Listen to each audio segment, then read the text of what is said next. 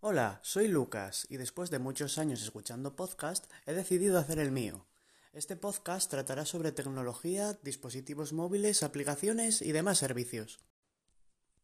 En el podcast de hoy voy a hablar sobre AnyDo o Any.do, un servicio para la gestión de tareas entre diferentes dispositivos, ya sean Android o iOS en su apartado móvil, Google Chrome, el cual tiene una propia aplicación, el navegador, la propia web de AnyDo, hay una aplicación para Mac, para Windows, Apple Watch y Android Wear, que estos dos últimos son dispositivos relojes inteligentes. También se integra con Gmail y por supuesto hay aplicación para iPads y tablets. Esta aplicación permite tanto la organización a nivel personal como de equipo. La realización de listas de tareas, eventos en calendario, el cual incluye un widget muy útil del cual hablaré después, una lista personal de recordatorios e incluso la función de lista de la compra, en la cual podremos ponernos todos nuestros productos y así cerciorarnos de que compramos todo lo que necesitamos. En resumen, es un asistente personal o agenda donde dejar constancia de lo que tenemos que hacer e incluso podemos añadir a, a los recordatorios de nuestro propio dispositivo y a los eventos del calendario, alarmas a modo de notificación para que nos pite en la hora o en el lugar que tenemos puesto en dicho recordatorio o evento. Posee integración también así como con diferentes servicios de voz, ya sea a la Alexa de Amazon, Slack, que es una aplicación de trabajo entre empresarios de empresas, Google Assistant, Siri, Gmail y WhatsApp. Es interesante la integración que tiene con diferentes asistentes y servicios de voz, así como el Alexa de Amazon, el Google Assistant, Siri. Eh, también tiene compatibilidad con Gmail y con WhatsApp, lo cual nos permite sacar diferentes recordatorios, eventos directamente desde el correo o desde un chat. Pero como no, esta aplicación también tiene suscripción premium, la cual la dota de las siguientes características, como el recordatorio desde WhatsApp. Este se incluye la función premium, como no, ya que todo el mundo utiliza la aplicación. Un planeador diario, etiquetas para organizar las tareas, lo cual lo veo muy útil, recordatorios por localización, según estemos llegando a un sitio nos recuerda, eh, aquí tienes algo que hacer. Un modo de concentración y poder personalizar el tema de su interfaz, ya sea oscuro, ponerlo rosa, ponerlo azul, bueno, esto ya no nos interesa tanto. Su coste es de 3,89 cada 6 meses o de 4,79 al año, aunque personalmente considero que la versión gratuita es más que suficiente para esta aplicación.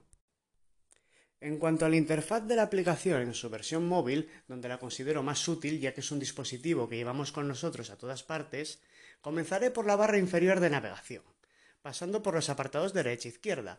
Primero nos encontraremos con tareas, encontraremos nuestras listas de estas, las cuales crearemos nosotros y, organizaremos a nuestro antojo, ya sea de trabajo, una lista de la compra, que yo personalmente esa opción no la empleo, utilizo una aplicación de la cual puede que hable otro día.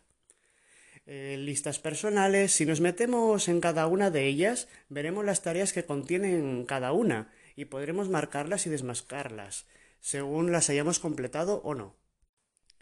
Así como la aplicación en el siguiente apartado posee un calendario en el cual se muestra una visión por día, por agenda, cada tres días, a la semana o el mes entero. Lo interesante lo veremos abajo, ordenando temporalmente todas nuestras tareas, además de que tiene un widget tanto para Android como para iOS, con esta funcionalidad de calendario, y asimismo podremos visualizar las tareas y marcarlas como completadas además de poder añadir unas cuantas más, las que queramos, claro, desde ahí sin entrar en la aplicación. Lo siguiente es el apartado de configuración. Tendremos en nuestra cuenta donde se sincronizarán nuestras tareas con los diferentes dispositivos en los que tengamos asociados la cuenta, al igual que con la versión web, eh, cambiar el tema, la zona horaria, el idioma, sonido de notificaciones, diferentes ajustes que podremos hacer desde este apartado no es muy interesante en verdad, ya que en un momento que lo tienes configurado todo, ya está y se queda así para siempre. No hay que hacer ningún ajuste más y la verdad, la aplicación ya viene bien configurada para que apenas haya que tocarlo. Por último, comentaré mi uso y experiencia propia. Empleo esta aplicación sobre todo para mi trabajo, donde apunto a mis pacientes su nombre y hora de venida, así como la esterilización de materiales eh, ir a correos cuando me toca o al banco, eventos, fiestas. He de admitir que en la mayoría de casos recuerdo lo que hay que hacer sin necesidad de mirar la aplicación.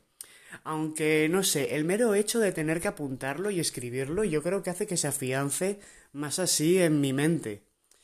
Y muchas veces sí que es cierto que me acuerdo de ello, el recordatorio pita, yo ya estoy en la tarea y bueno, sin más. Aunque la verdad es una aplicación muy simple de usar y con una gran cantidad de opciones disponibles, las cuales pueden ayudarnos a mejorar nuestra productividad en el día a día. Bueno, hasta hoy, hasta ahora el podcast de hoy. Un saludo y hasta luego.